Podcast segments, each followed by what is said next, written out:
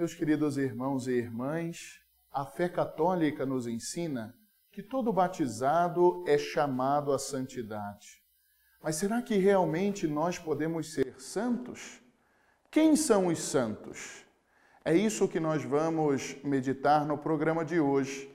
Eu sou o Padre Bruno Francisco, está começando agora o programa Caminhos da Evangelização. O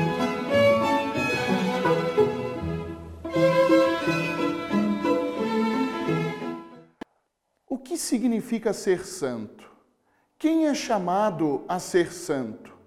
Frequentemente as pessoas pensam ainda hoje que a santidade seja uma meta de vida reservada para poucos eleitos.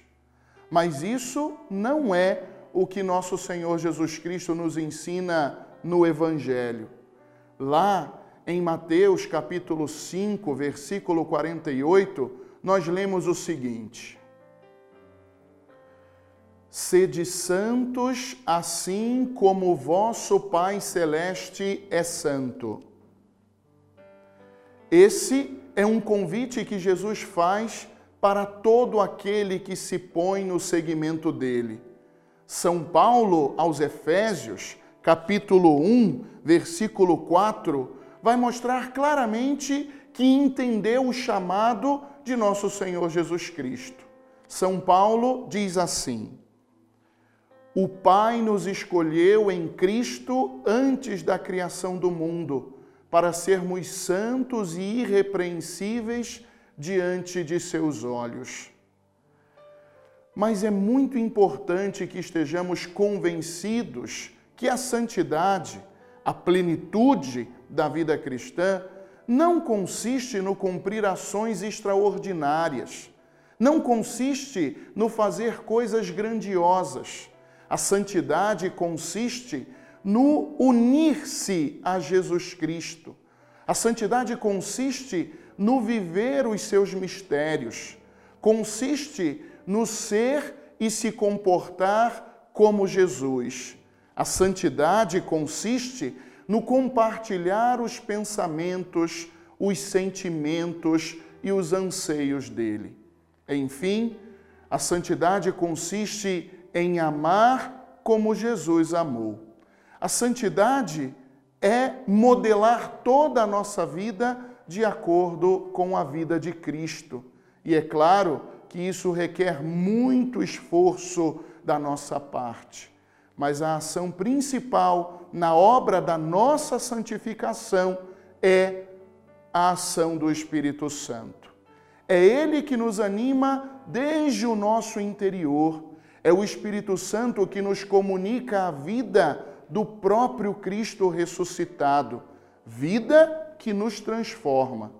É possível ser santo por causa daquela graça que nós recebemos lá no dia do nosso batismo.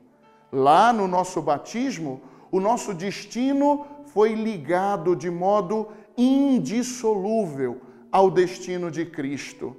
É a própria palavra de Deus que afirma isso lá em Romanos, capítulo 6, versículo 4. Diz assim: Fomos sepultados com Cristo na sua morte pelo batismo, para que, como Cristo ressurgiu dos mortos pela glória do Pai, assim nós também vivamos uma vida nova. Mas é claro, que Deus respeita sempre a nossa liberdade e pede que aceitemos esse dom e vivamos as exigências que isso comporta. Deus pede que nos deixemos transformar pela ação do Espírito Santo, conformando a nossa vontade à vontade de Deus. Mas como pode ser que o nosso modo de pensar e as nossas ações se transformem no pensar e no agir de Cristo? A santidade cristã é a caridade plenamente vivida. São João, na sua primeira carta, vai dizer: Nós conhecemos e cremos no amor que Deus tem para conosco. Deus é amor, E quem permanece no amor, permanece em Deus e Deus nele. Por isso, o dom mais importante e necessário é a caridade. Caridade com a qual amamos a Deus acima de todas as coisas e o nosso próximo por amor a Deus. É justamente o amor que vai nos impulsionar a escutar a palavra de Deus todos os dias. É o amor que vai nos fazer participar dos sacramentos com frequência, sobretudo da Eucaristia. O amor vai nos impulsionar a ter uma vida de oração. É o amor que vai nos fazer exercitar as virtudes humanas e as virtudes cristãs. Mas será que essa santidade ela é possível para nós? Em todos os tempos da história da igreja, em todos os lugares desse mundo existiram santos. São pessoas de todas as idades, crianças, adolescentes, jovens, adultos, idosos, santos que pertenceram a todos os estados de vida, celibatários, casados. São pessoas concretas de todos os povos, línguas e nações. Santos que são muito diferentes entre si. Homens e mulheres como nós, que nos mostraram que a santidade é a vontade de Deus e é sim possível também para nós. Gostaria de, no final desse nosso programa, convidar todos vocês para que possam se abrir à ação do Espírito Santo, ação que transforma a nossa vida, para que possamos também nós fazer parte dessa grande família de Deus que são os santos.